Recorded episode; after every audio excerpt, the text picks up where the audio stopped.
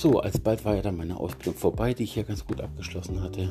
Und ähm, ich musste noch etwas Zeit überbrücken, bevor der Zivildienst anfing, für den ich mich extra blöd angestellt habe, dass ich nicht in die Bundeswehr muss. Ich war dann T3, glaube ich, gemustert. Also schlecht.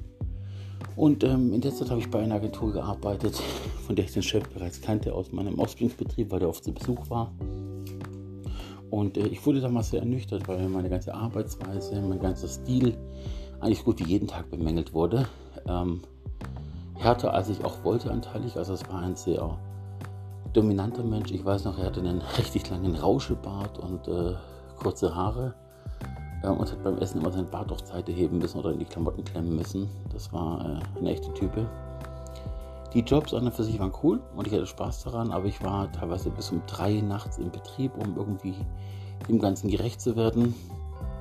Und äh, habe dann sein altes Auto bekommen, um heimzukommen, weil ich zu der Zeitpunkt zwar auch ein Auto hatte, aber das meiner Freundin gestellt hat, dass sie einen normalen Alltag haben kann. Und die war dann auch irgendwann im Urlaub mit der Familie in Ungarn und ich kam dann nach. Und ich weiß nicht, dass ich dann echt irgendwie ein, einmal ein kleines Häufchen elend war, weinend auf der Treppe saß, mich zurückgezogen hat und als der Chef nach mir geschaut hat, war er dann doch recht vernünftig, hat mit mir geredet, hat gemeint, er macht das, das deswegen, er will, dass ich gut werde.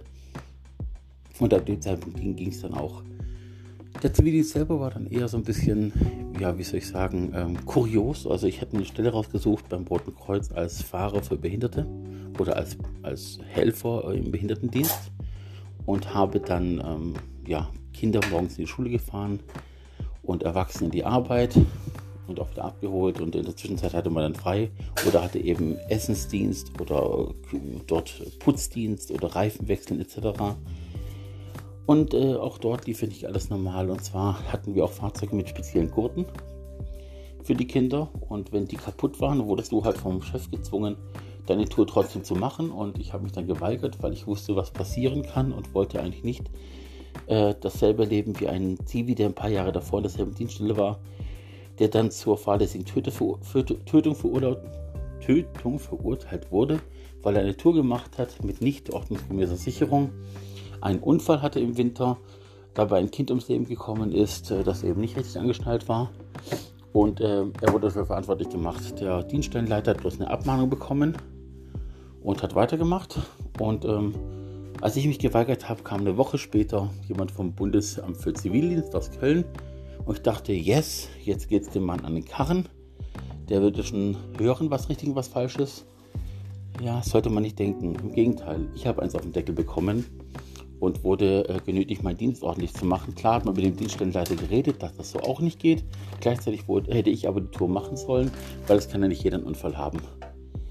Ich fand es ziemlich verantwortungslos und wurde aber dann auch genötigt, ein Schreiben zu unterzeichnen, in dem ich mich verpflichte, den nächsten Jahren nicht darüber zu sprechen und das Rote Kreuz nicht in Verruf zu bringen. Jetzt ist die Zeit vorbei, jetzt kann ich das machen und wurde dann auch noch verdonnert, natürlich nicht offensichtlich bzw. nicht offiziell. Wir hatten 17 Einsatzfahrzeuge und als die winterfest gemacht werden mussten, war ich, müssten, war ich verantwortlich für 14 Fahrzeuge, die äh, Reifen zu wechseln und äh, zu sichern und äh, sonstige Sicherungen für den Winter zu treffen an den Fahrzeugen.